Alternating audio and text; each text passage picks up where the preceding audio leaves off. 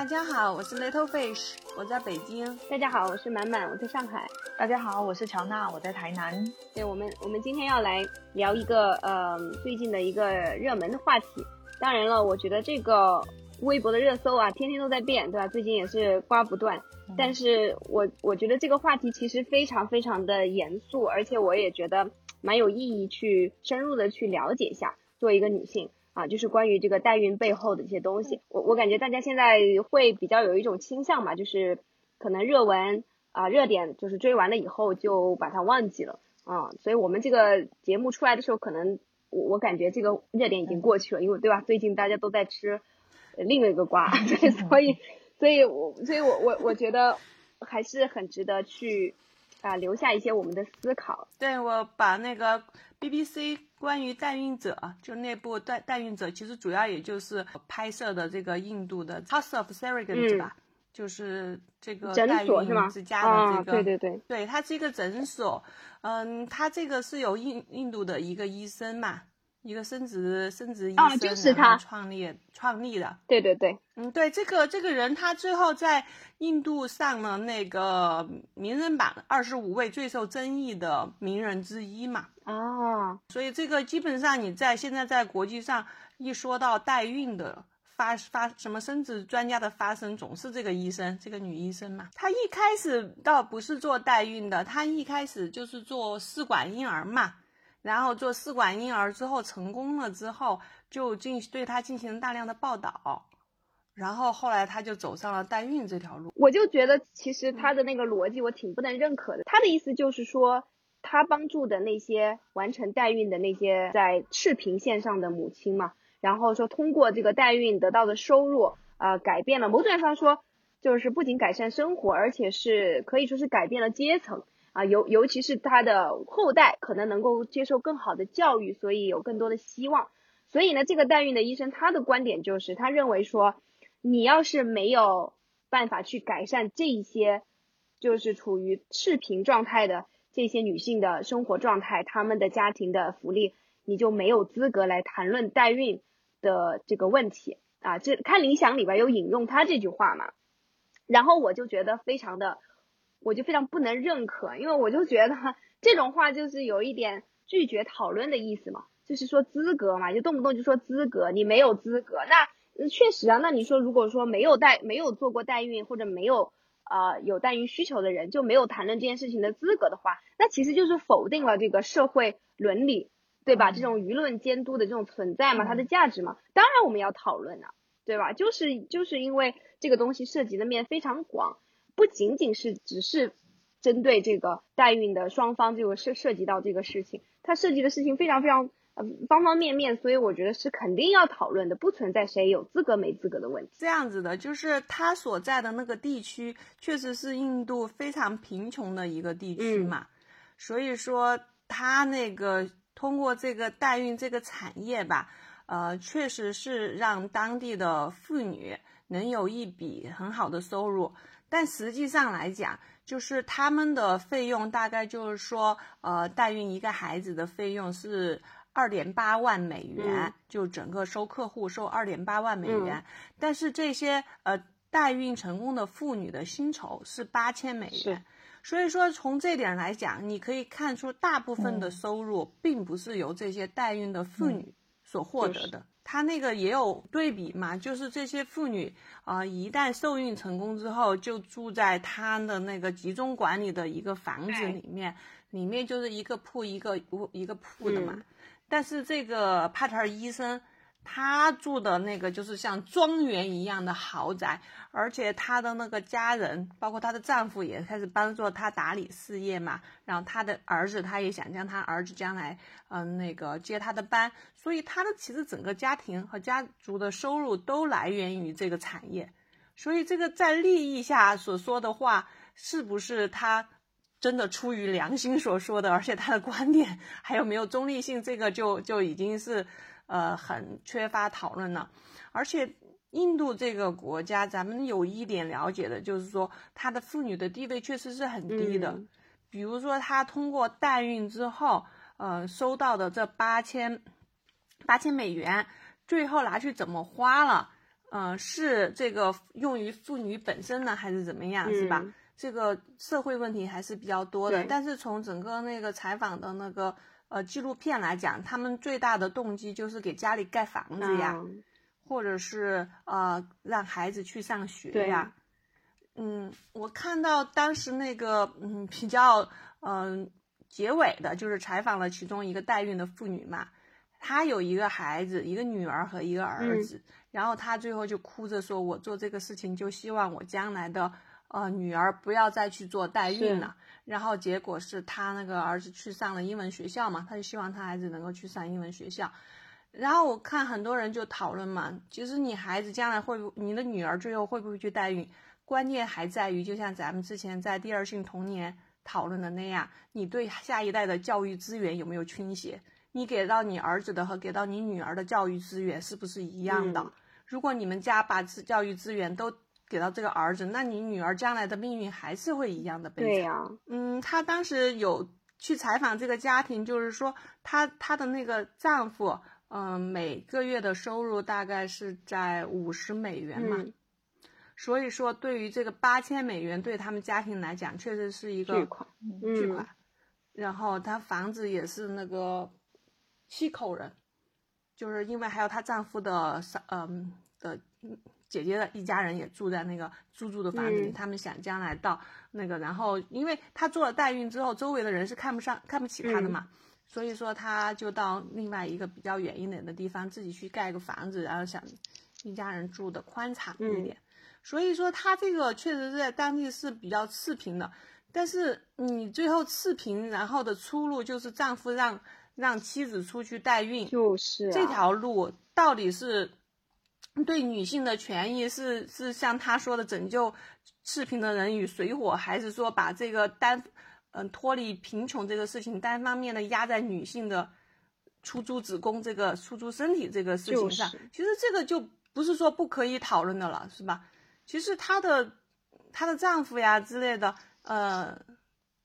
身体条件各方面也都挺好的。那可能他们那个地方那么还那么贫困的话，那就是政府创造的就业机会够不够多？他们其实那他们那个地方最主要的产业是牛奶产业嘛，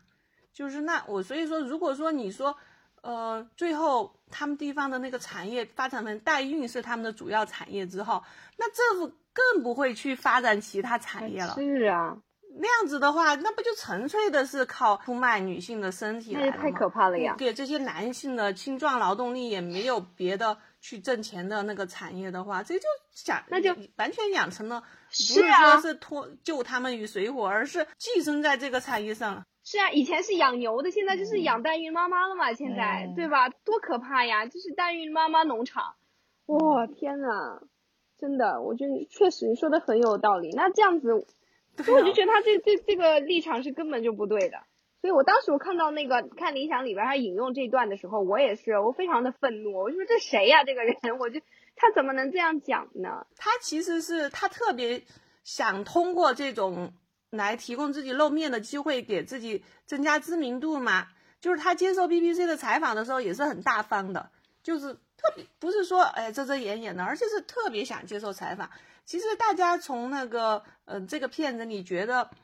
因为 BBC 在这个片子里面没有，呃，没有用 narrator 来给他说他的那个立场，他只是把这些都呈现给你看嘛。然后包括你所看到的环境的恶劣，然后又看到这个 Pater 医生他自我的辩解，你都可以看到，然后你自己去判断嘛。是吧？他的那个开头就是说，这是这个地方很穷，是一个养牛。以前人们知道这个地方，直到牛奶经常是这个地方产的。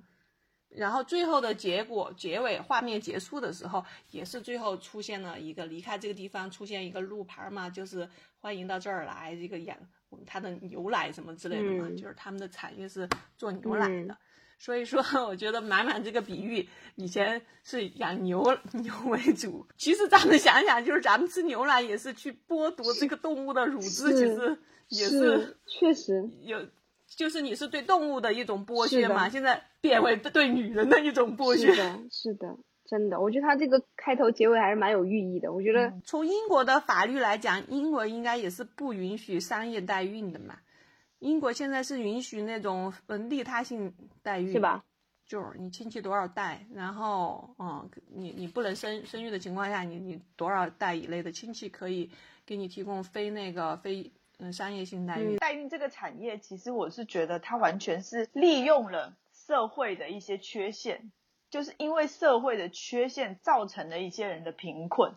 他就利用了这个东西，然后去致富。我我觉得这个其实就跟好像就是买卖器官很像，就是说。我提供了你一条，你愿意，他好像是他觉得说，哎，那是你自己选择的，不是我强迫你的。但是其实这个就是社会性的压迫嘛，就是因为你社会已经压迫造成了这个困境，然后你又去利用这个困境，然后就再次对他进行压迫。我就在想说，这个医生他为什么就不能？他为什么要提供代孕这种方式帮他脱贫呢？你就不能用别的方式？这个你这个点很有意思。这个片子中间还讲了一段，这个医生说他自己还是一个女权主义者。他是怎么个女 权主义的呢？他就说那些呃走到他这个代孕之家的来的这些女性啊，以前都是肯定是没有受过教育，然后就嫁入夫家之后，然后就嗯对丈夫的依赖，然后。就无法独立的去面对这个社会，嗯他是希望他在这儿，你反正不是有那八九个月的在那儿养胎的时间吗？他会开一些缝纫课呀，就是美发课呀，他希望他们去学这些课，然后学完之后，你拿到这个代孕的这笔钱作为你的启动资金，将来你有一个呃出去谋生的手段，而且他就天天给他们洗了，反正骗子里就讲了。他就其实感觉他就像个女王似的坐在前面给他们洗碗，呃，洗脑嘛，就是说我希望你们走出这个屋子之后，你们的家庭地位是有所提升的，以后你们就是你们这个家庭的主人，就是片子里是这么展现的。但是我有看到一个细节，比如说他去了之后，他就会问他们：你们今天都有没有学这些什么缝纫的事儿呀、美发的事儿呀？但是平时那个画面里所展现的。并没有看到这些孕妇平时坐在那儿的时候，在在这儿缝纫啊，或者是在那儿干嘛，都是百无聊赖的在那儿躺着。所以说，他所宣称的，他是在对他们进行这种职业技能的培训，呃，是不是真的？这些女女性通过出了他的诊所之后，能够出去独立的成为一个职业女性哈？就是虽然是手工业者嘛，但是在片子的结尾没有任何提到这一点。就是说，从这儿出去的女性，因为她最后有讲到几个呃代孕妈妈的去向嘛，比如说有个代孕妈妈，她代孕两次之后，她就最后成为了她这个机构的一个保姆嘛，产妇护理啊，这孩子照顾啊。然后有个代孕妈妈，然后出去之后，嗯，就盖房子了。但我没有看到任何一个像她宣称的。这些妇女走出去之后，成为了一个自己开了个发廊啊，或者是自己成了一个手工业者。然后她不是最后她有她要建一个综合型的医院嘛？里面有一层还是那个什么记忆长廊，就是希望这些在这儿代孕的妇女能够学个技艺。这个片子里面，他反正他也肯定有洗白自己嘛，他有讲他那个这些人在他这儿拿了钱之后花的钱要向他汇报。他要去帮助他们在银行开账户，因为那些女的从来以前都是农村妇女嘛，又是没有受过教育，不知道开账户什么事儿。他不希望这些钱，他这么大一笔钱，他说如果不管的话，亲戚一旦知道他有一大笔钱，就会来借他这个钱，他这个最后就不能正确的去花这个钱，所以他觉得他应他应该对他们进行一个呃经济上的指导，就给大家描绘的一个愿景，好像就是说这个虽然你做了一个这样的事情，你出卖了一下你的。呃，身体的部分，但是你将来可以把这个作为启动资金，然后你就会成为一个呃拥有自己一份小产业的女性，然后你的下一代也不会再在赤贫线上挣扎。他给人描勾勒的景象是这样的一个景象，所以再有满满所所开头所引用的他的那一段话，但实际上没有看到这些妇女走出去之后会怎么样，但实际上，嗯，像印度这种社会风俗和家庭结构，真的能够离开南方的。妇女很少，因为里面其中有一个，嗯，有一个女的，她老公老老是打她，老是消失，然后让她来代孕，就大家能知道，她这笔钱拿回去之后，肯定也是被她老公挥霍掉了。然后她在片子里就直接对这个女性说：“离开他，离开他，是吧？你你以后有钱了，你你干嘛还跟着这种烂人嘛？反正就是就这个意思啊，就是说她老公又懒，然后又不干活儿，就让老婆来代孕。但实际上，印度的这种风俗和这种社会结构和这种对女性系统性的压迫，是很少有女性能够离开夫家的嘛？就是他他说的这个这个观点，对吧？就是其实就是我们之前那个读第二性的时候不是探讨过的嘛？我觉得就是啊，对吧？私有制的出现，然后继承制的这种出现，也并没有能够改善就是女性的这个地位。就是这个就是叫做当女性获得了。资产对吧？那么它就变成了资产的一部分，对对对对吧？他现在通通过代孕有了钱了啊，那他现在就变成一个挣钱的机器了，对对呀，然后就就会反倒是进一步的被她的家庭、被她的丈夫给剥削，所以就就真的她想的这种理想的状况，确实是我觉得是根本不不可能存在的，尤尤其是在那种你说呃还需要选择用。用代孕这种方式来来说改变一下什么的这种家庭的女性，她本来就意味着，对吧？我觉得一个如果她真的能够尊重一点，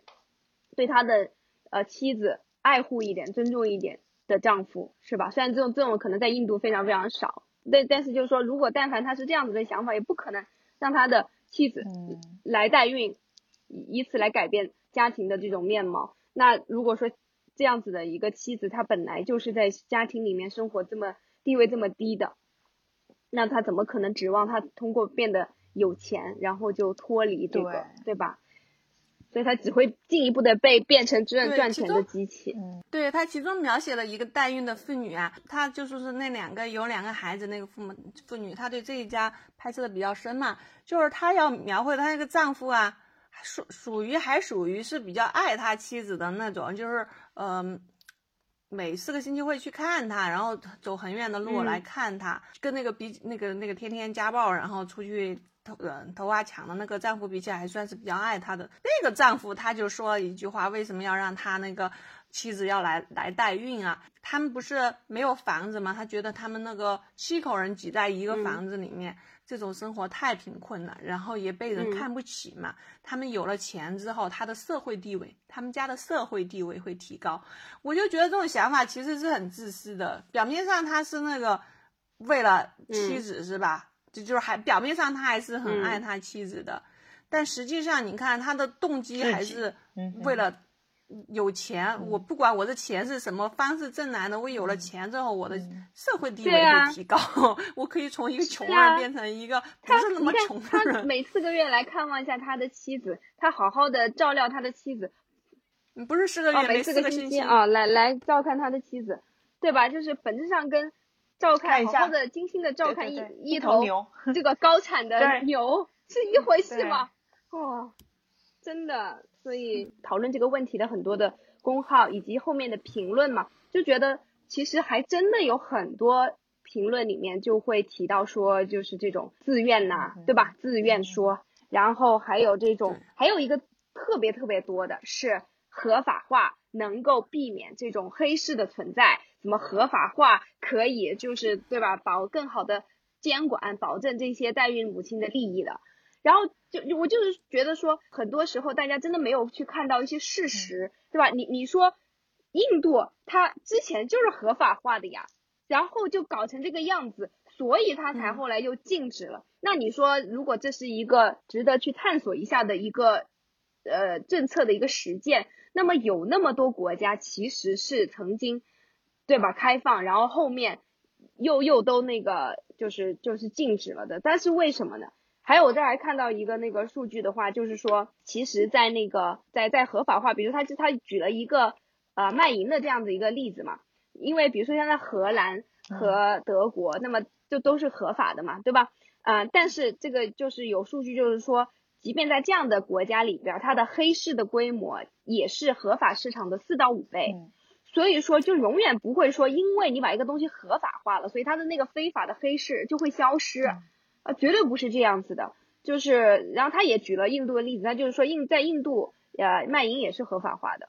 那么，但是他的那个呃黑市交易其实是非常非常庞大的，然后也是对女性有有巨大的一个呃伤害的。说这个东西它因为它是建立在，它不是一个非常单纯的什么一个单纯什么合法化的问题。我觉得因为它是本身就是一种对于一个性别，对吧？就是对于女性的这样的一种压迫、一种剥削，所以你是没有办法没有办法说它就是可以通过什么什么合法化就就就轻松的去解决它的。因为这个东西的存在，它就是不就算是非商业的代孕，其实都是一种，嗯，伦理上面是是很有问题的嘛，对吧？就算是非商业的代孕，就是关于那些利他的代孕啊，就是非商业性的，实际上那个亲属之间也会有一定的其实利益的关系的，会会给他一些，实际上也是会去支支付一些，比如说营养费啊之类的。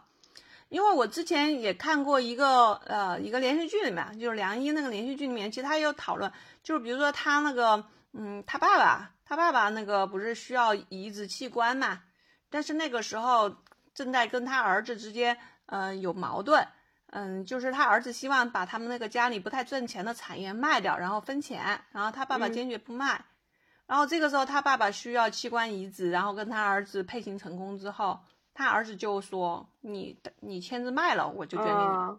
然后你那个你要是不签字卖的话，我就不捐给你。最后那个最后电视的结局是，嗯，电视剧嘛，就医生想了一个办法，去找他那些亲戚都来配型，然后无形中给他这个儿子一个压力，就是你看你的亲戚朋友都个个都来那个愿意捐献了嘛，然后亲戚朋友都知道这个事情啊，这个儿子不捐给他爸，我们都来。”最后，他这个儿子，呃，受不了这个，受不了这个亲戚这种舆论的压力，然后同意。我就想说，是这种虽然是那种非商业性的，那这个亲戚为什么愿意给给你做代孕，是吧？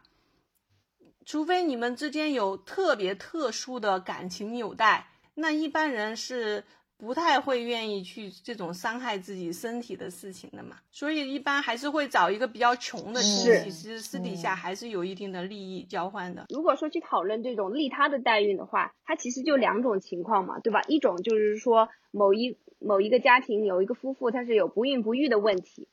然后或者还有一种就是同性恋的家庭，啊，尤其是男同的家庭，对吧？好，那其实我觉得就是包括我在看理想的底下，他的一个最高赞的评论，也就是说他觉得他就是说，如果说你正好确实确实不孕不育啊，当然现在其实我们不孕不育有很多的治疗的方法，对吧？就是就是我觉得有很多是不用去侵害他人利益的一种一种方法可以去尝试的。那么实在是如果就是没有办法了，那个那个最高赞的评论就是说，他说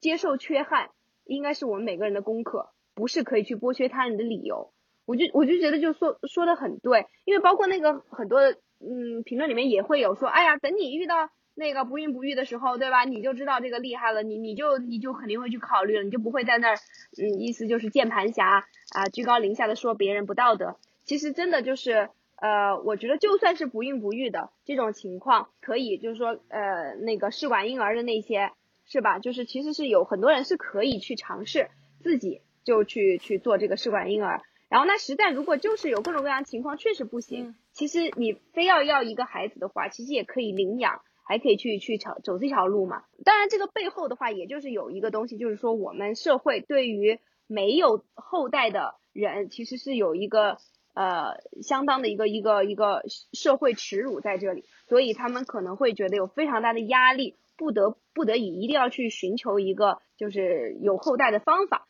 对，所以我觉得这个也是也是需要去反思的，就是干嘛一定要要有这么强的一种社会耻辱，对吧？尤其是像东方文化无后为大的这种，对吧？我觉得这根本就是这个本身就是值得反思的。所以我们更多的应该是去改变这会这种社会风俗和这种思想习惯，而不是说啊，我为了。那个不承受这个压力而去采取代孕这种方式对，而且是去去剥削比我更更弱的人。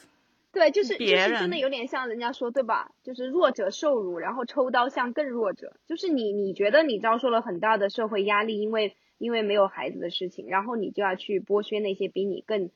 社会地位更低、更无力反抗的人。哇，我觉得这个就就确实是不符合不符合伦理的。其实，在代孕的这一大群。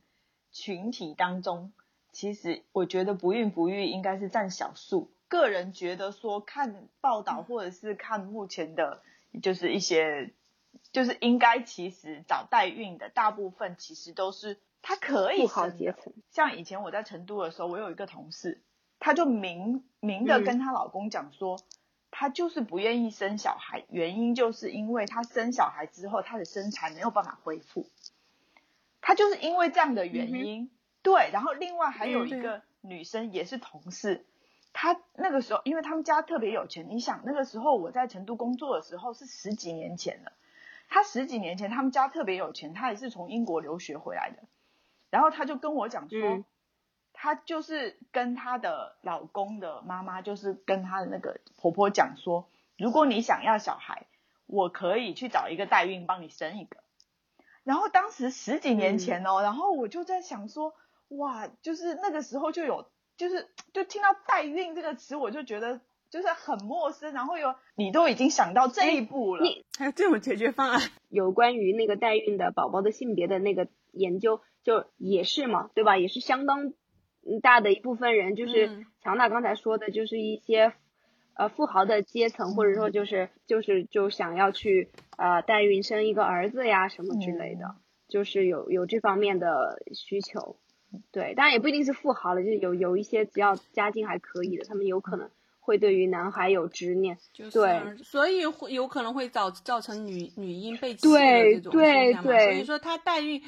会产生的一些，其实印度印度最后禁止，后来我看完那个片子，因为那个片子开拍的比较早嘛，那个时候还允许那个商业代孕，后来印度禁了，禁了主要就原因就是这种弃婴的现象就比较严重。比如说他们那种，他因为之前是允许国际国际夫妇过来代孕嘛，就是发生了那种不要，最后不要这个孩子，因为有时候为了保证他的那个生育率，可能胚胎放太多了之后生出来生出两个，但他只想要一个，就会造成对另一个的遗弃嘛，就这种问题就会很复杂，因为他又是国际客户，这个人也没有印度的那种护照啊，嗯，他他不算是印度公民嘛。所以说他这个身份怎么个去认定这种方法，对于政府来讲很头疼的这种弃婴问题。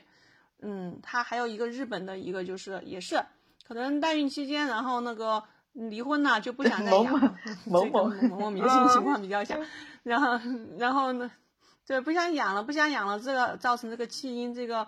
最后也是日本那边出于人道主义的立场给他发了那个嗯签证，让他可以回到日本嘛。就是那个，就这种事情很难处理，所以政府最后也是因为，我觉得更多的不是印度政府不是出于保护印度女性，而是无法去处理这种弃婴啊这种社会问题，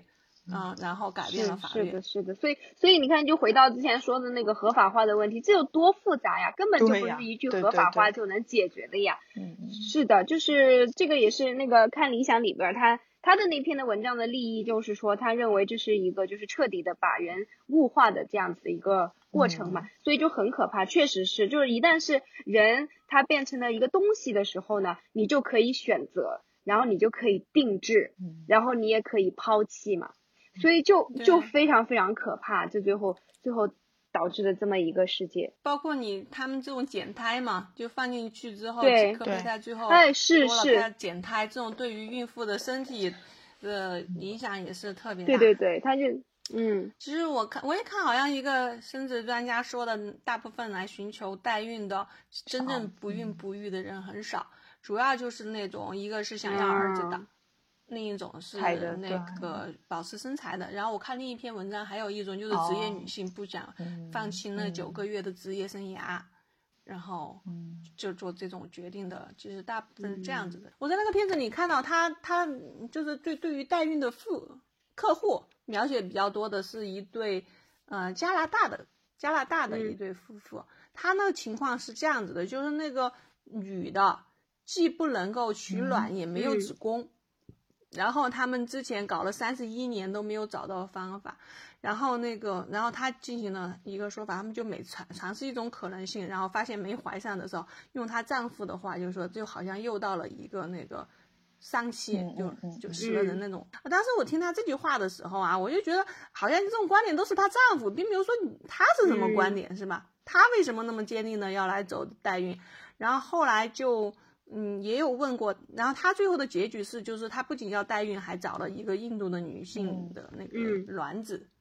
然后所以他儿子是一半加拿大血统，一半印度血统。因为加拿大本身它是不允许商商业代孕吧，所以他要回去的文书也是在那儿办了四个多月，所以他在那儿待的比较久。然后他的那个代孕的那个妈妈也是成了他的那个奶妈妈，又给孩子待了四年。其实感情非常深，走的时候那个奶妈非常伤心。对于孕妇的这种，就虽然她那个一进去的时候，那个帕特尔医生就跟他们说，你你要把这个孩子看成一个客人。就是一旦孩子，你不要把他看成你的孩子，你要把他看待成一个客人，你照顾他，然后那个，呃，一旦孩子生下来之后，交给客户，他这个人，这孩子跟你一点关系都没有，就是你就把客人送走了，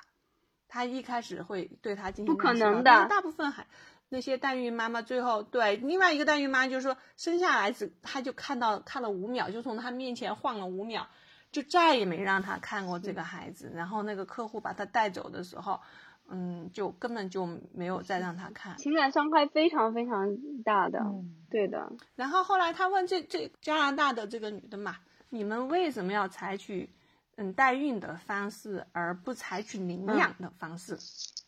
然后我觉得他说的这三个观点，咱们都可以反驳一下。第一个，他说是手续非常复杂，要。要不管是当地收养还是国际收养，文件繁琐，手续复杂，很难办下来。这个是经常那个我，因为我最近也是搜了一下，有一些英文的那些网站嘛，就是也有那种专门做代孕的，然后他也会在他的网站上去把这些伦理的探讨就是列出来，然后基本上就是支持代孕的就也会提这一点，就是说领养吧，你也没你想的那么容易啊，就就列一些什么很困难什么之类的。嗯，所以比较常见的一种理由。第二个，他是说他们觉得去领养的孩子，都是一些什么瘾君子呀，嗯，反正就是被遗弃的孩子，他的父母肯定就是呃一个品行不好的是吧？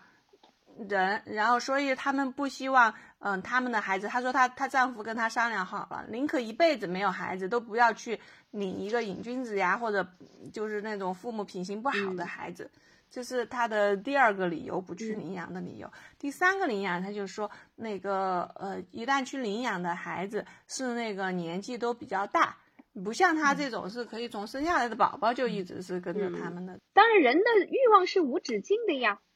对吧？比如说你不能生的时候你想生，然后你你能生的时候你想生一个聪明的，生一个漂亮的，对吧？这其实他就是那个意思嘛，就他他想那个不要瘾君子的孩子。他就希望他的孩子基因好，或者性格好，或者怎么样的。那到最后的话，那就必然就变成了，对吧？那我就是一个定制宝宝呗，是吧？就是以后我们的那种基因定制的宝宝。那那以后这个就真的突破这个，我觉得一旦突破这个伦理的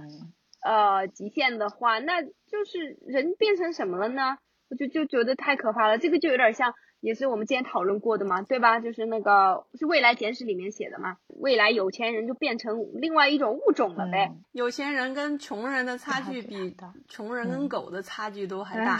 现在除了那个代孕嘛，还有一个捐卵的这个社会议题嘛，就是说，你包括捐卵对于这个呃女方的人的。相貌呀，身高呀，包括你的学校是吧？你是九八五的一个价，你你是可能清北复交的是一个价，这不就完全是明码标价的物化了吗？你的那个卵子也是有定价的，捐精也是这样子的吧？捐精也有也有定价的吧？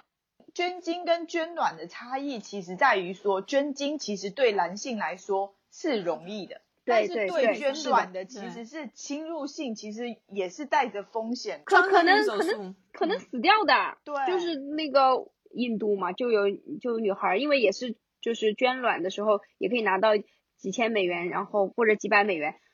然后就就就不幸就去世了。对，其实是风险很大，因为它那个取卵的那个针，他说有两毫米那么粗，就是它的那个直径。然后它要穿穿透你的阴道，然后穿透你的卵巢，然后才然后而且要刺破你的那个那个卵泡，然后再去把那个卵 子取出来，而且不是取一颗哦，它要取好几颗对对对。对，那个风险真是的很大。它会导致你的那个，肯定你的卵巢卵巢破了之后要流血啊，而而且它还要先而且你在排卵之要前吃药来药，要嗯，刺激它，促排卵。然后会很多人都会有那个卵卵巢的一些疾病之后，嗯，所以说你看啊，这个